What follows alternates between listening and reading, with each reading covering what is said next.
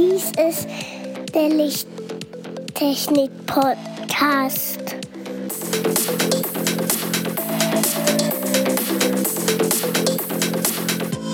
Das beste Licht für deinen Bedarf.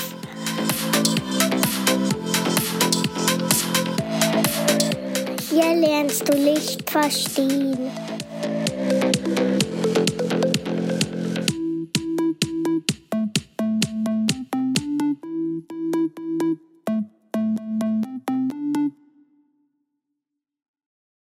Willkommen zum Lichttechnik-Podcast, Folge 44. Hallo Andreas. Hallo Markus. Und hallo lieber Zuhörer. Heute wollen wir uns mal einem ganz anderen Thema widmen, und zwar den Weltraumteleskopen. Also verlassen wir die Erde. Korrekt. Das ist mal was ganz Neues. Wir verlassen die Erde, um mindestens 500, 500, 590 Kilometer. Dort treffen wir als erstes das Hubble-Weltraumteleskop. Das Ganze wollen wir mit dem noch nicht gestarteten Webb-Teleskop vergleichen.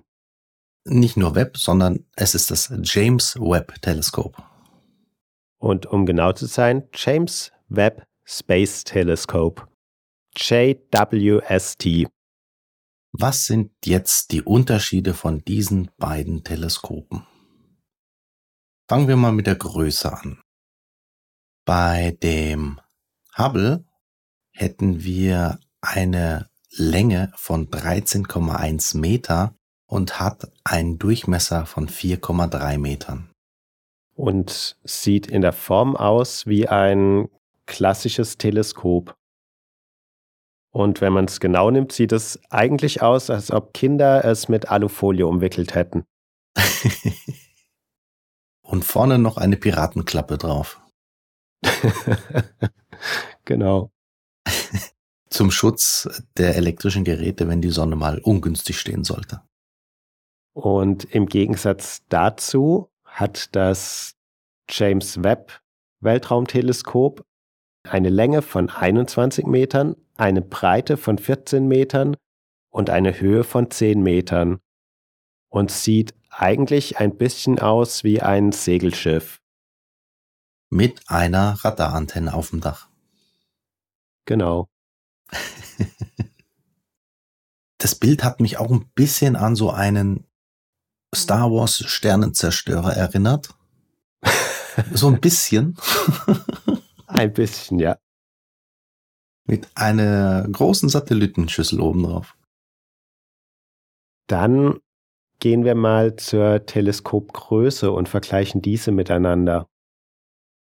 Das Hubble-Teleskop ist 6,4 Meter lang, hat eine Brennweite von 57,6 Metern und eine Blendenzahl von 24 da der Durchmesser vom Webb-Teleskop ist 6,5 Meter und es war in der Diskussion, dass man von diesen 6,5 Meter mal auf 4 Meter aus Kostengründen runter möchte, aber es wurde wohl bei 6,5 Metern gelassen. Und eine Frage stellt sich da natürlich gleich als erstes. Warum baut man ein Teleskop mit 6,5 Metern Durchmesser? Theoretisch wäre es ja auch möglich, mehrere kleine Teleskope in einem gewissen Abstand zusammenzuschalten. Andreas, warum tut man das in dem Fall nicht? ich kann jetzt nur raten. Die Zusammenschaltung macht man in diesem Fall nicht, weil eine Zusammenschaltung zwar den Raumwinkel erhöhen kann, aber nicht die Lichtempfindlichkeit. Um eine hohe Lichtempfindlichkeit zu haben, braucht man einen möglichst großen Durchmesser der Sammelfläche. Und aus diesem Grund ist man bei den 6,5 Metern Durchmesser. Der, das ist ja die 6,5 Meter Durchmesser vom Spiegel selbst. Umkreis. Genau. Von diesen sechs Ecken. Ja. Und der Durchmesser vom Spiegel von dem Hubble-Teleskop liegt bei 2,4 Metern und ist um einiges kleiner. Wie du gerade kurz angesprochen hast, der Webspiegel besteht aus sechseckigen Segmenten, um genau zu sein 18 Stück, die wabenförmig angeordnet sind. Und jede dieser Waben hat ein, eine Größe von 1,2 Metern und wiegt 20,8 Kilo. Aber dazu kommen wir später nochmal im Detail. Da du das Gewicht jetzt erwähnt hast von den Spiegeln, das Gesamtgewicht vom Hubble-Teleskop hier auf der Erde wäre 11,6 Tonnen und von dem James Webb Teleskop liegt nur bei 6,3 Tonnen. Und was macht man damit? Man schaut sich den Weltraum an. Das geschieht beim Hubble-Teleskop in einem Wellenlängenbereich von 0,8 bis 2,5 Mikrometern und in einem weiteren Bereich von 0,1 bis 0,8 Mikrometern, also 100 Nanometer bis 800 Nanometer, sprich vom UV, tiefen UV bis ins nahe Infrarot. Der Nebenbereich ist dann nochmal vom nahen Infrarot bis ins mittlere Infrarot. Der aus Gründen der Technik im Moment nicht mehr verwendet wird, da die Kühlung nicht mehr funktioniert. Beim James Webb ist eine andere Größenordnung interessant bzw. sensitiv. Da liegt der Hauptfokus jetzt wirklich von 600 Nanometern bis 28 Mikrometern und es ist schon das ferne Infrarot. Da kann das Hubble auf jeden Fall nicht mithalten. Aber im Gegensatz zum Hubble wird das James Webb keine direkten, bunten Bilder liefern.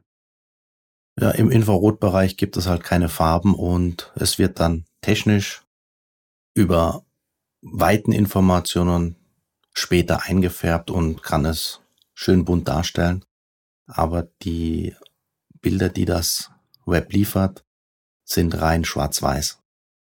Und damit das funktioniert, muss der Sensor entsprechend gekühlt werden.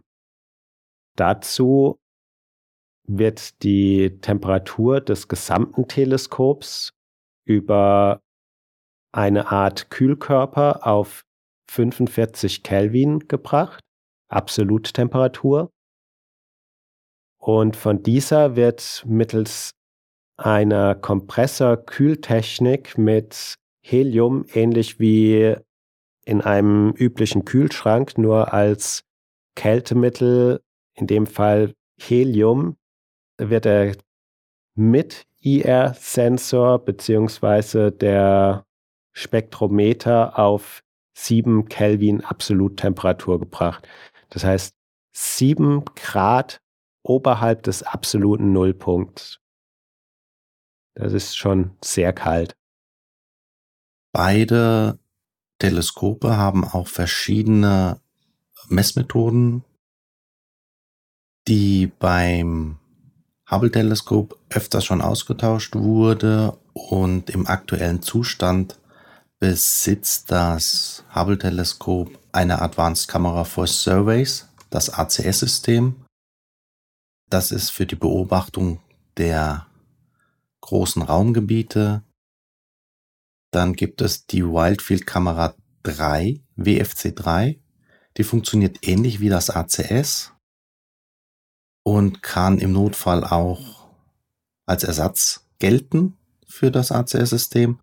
Aber die Hauptstärke vom WFC3 ist das UV und das sichtbare Spektrum. Ein weiteres Messgerät ist das Cosmic Origins Spektrograph COS. Das ist ein Spektrometer für einzelne Messpunkte im Bereich von 90 Nanometern bis 320 Nanometern. Der nächste Sensor ist das Space Telescope Imaging Spektrograph STIS, STIS. Das ist ein Spektrograph von 115 Nanometern bis 1030 Nanometern und kann bis 500 Punkte aufnehmen und ist durch oder mit einem CCD-Sensor realisiert. Und als letztes ist das Near Infrared Kamerasystem and Multi-Object Spectrometer. Das ist NI-CMOS. Dieser Sensor beziehungsweise dieses komplette System wurde damals beim Start mit 109 Kilogramm Stickstoff an Bord mit nach oben geschickt und da dieser Sensor gekühlt werden muss, hat es genau zwei Jahre durchgehalten und dann waren die 109 Kilo Stickstoff aufgebraucht. In einer Wartungsmission wurde dann später ein geschlossenes Kühlsystem eingebaut und hatte später auch technische Probleme und ruht seitdem seit 2008 und wird nicht mehr eingesetzt. Das James Webb Teleskop hat eine NIR, Nasinfrarotkamera, mit einer Auflösung von 40 Megapixeln. Das ist eine nette Auflösung für eine Infrarotkamera. Das wäre etwas, was ich auch gerne hätte. Dann hat es ein Nahinfrarotspektrograph, NIR-Spec, der im Bereich von 600 Nanometer, also das Rot, bis 5 Mikrometer geht.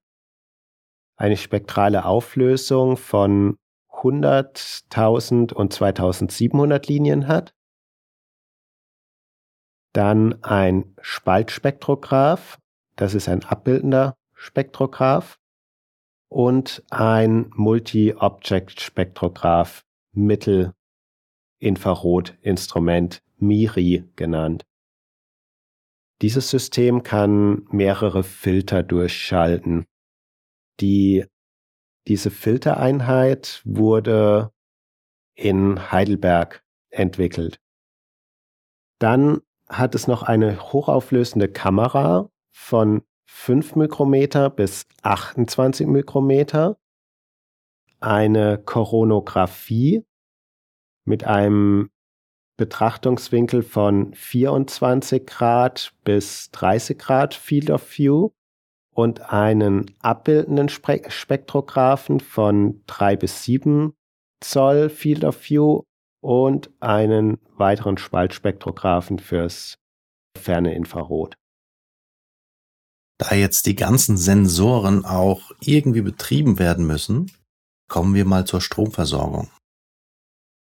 Beim Hubble-Teleskop werden natürlich Solarzellen für Energiegewinnung verwendet und die waren oder sind dafür ausgelegt, um die 4550 Watt zu leisten und eine Dauerleistung, was das Hubble-Teleskop braucht, liegt ungefähr bei 2800 Watt. Also ein bisschen Reserve ist noch da. Die überschüssige Energie wird in sechs Nickel-Wasserstoff-Akkus, die jeweils mit 75 Ampere-Stunden ausgelegt sind und können, ähm, müsste ich nochmal nachschauen, aber es waren sechs Erdumrundungen, wenn die Sonne nicht scheinen würde. Also könnte man auf jeden Fall sieben Stunden das Hubble-Teleskop betreiben, mindestens. Das James Webb-Teleskop ist mit einem 20 Fuß großen Solararray ausgestattet, das aus 40 entfaltbaren Strukturen besteht. Die Batterie ist in diesem Fall eine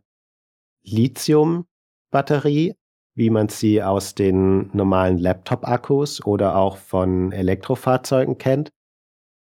Manche haben sie auch in den Taschenlampen. Das sind Zellen der Firma Sony des Typs 18650 und diese sind mit 18.000 Lade- und Entladezyklen avisiert. Die Ladetechnik ist eine MPPT-Regelung und das Bussystem hat eine Spannung von 22 Volt Minimalspannung und 35 Volt Maximalspannung. Dann überlegen wir uns mal das, was wir bisher alles genannt haben, was das Ganze kostet. Da haben wir Gesamtkosten beim Hubble-Teleskop von circa 200 Millionen US-Dollar, was auf die heutige Zeit umgerechnet ungefähr einer Milliarde US-Dollar entsprechen würde. Andreas, wie teuer ist das James Webb Teleskop? Da die das ja immer wieder weiter verbessern und nicht auf die Idee kamen, das jetzt mal hochzuschießen vor einigen Jahren, haben sich die Kosten jetzt auf circa 10 Milliarden Euro hochgeschaukelt. Und wird hoffentlich jetzt Ende diesen Jahres, also am 18. Dezember, mal Richtung Himmel geschossen. Und hoffen, dass alles gut geht. die Idee, ein Weltraumteleskop zu entwickeln, beziehungsweise ist ja schon mindestens 100 Jahre alt, aber konkrete Vorschläge sind Mitte der 1970er von der NASA auf Papier gebracht worden. Vom James Webb Teleskop waren 1996 die ersten Vorschläge vorhanden. Die Entwicklungszeit vom Hubble-Teleskop betrug circa sieben Jahre, reichte von 1978 bis 1985. Die des James Webb Teleskops liegen schon aktuell bei 25 Jahren. Die geplante Einsatzdauer des Hubble-Teleskops ist derzeit noch bis 2026. Das James Webb-Teleskop hat eine geplante Einsatzdauer von fünf Jahren, eine erhoffte Einsatzdauer von zehn Jahren. Und der Hintergrund ist, dass es für circa elf Jahre Treibstoff an Bord hat. Da das James Webb Teleskop nicht in der Umlaufbahn der Erde kreist, benötigt es Treibstoff, um seinen Kurs zu halten. Nicht nur zu halten, sondern auch dahin zu kommen, ist ja auch. Zu erreichen, genau. Ein paar Meter weg. Ja, aber da kommen wir später noch dazu. Genau. Der Start der jeweiligen Teleskope war beim Hubble-Teleskop am 24.04.1990. Und beim James Webb, hast du bereits gesagt, ist der 18. Dezember diesen Jahres. Ja, aber es ist ja noch ungefähr ein Monat entfernt, also es kann sich noch alles ändern. Man weiß es nicht. Genau dazu kleiner Hintergrund. Das Teleskop hätte schon vor einigen Jahren starten sollen. Aber bevor die wieder 11 Milliarden Euro oder 10 Milliarden Euro in den Wind schießen, prüfen die doch lieber erst nochmal, ob es wirklich auch funktioniert. und dass auch die Starts und alles funktionieren, dass die Auslösevorrichtungen funktionieren, dass die Kommunikation funktioniert und so weiter und so fort. Man braucht auch schon ein bisschen Mut, um den Knopf zu drücken. ja. Wer ist schuld, wenn es daneben geht? Das Geheule wird groß sein. Wer ist der Schuldige? da dieses Thema doch recht umfangreich ist, würden wir für heute diese Folge beenden und das nächste Mal mit weiteren technischen Details fortsetzen. Bedanke mich auch bei dir, Markus, für diese Folge und wenn du weitere Ideen hast für nächste Folgen, hinterlasse uns doch eine Nachricht unter lichttechnik-podcast.gmx.de oder hinterlasse uns eine Nachricht auf LinkedIn oder Xing. Alternativ kannst du uns natürlich auch über die Kommentarfunktion auf unserer Webseite eine Nachricht hinterlassen. Bis zum nächsten Mal. Tschüss. Tschüss. Tschüss.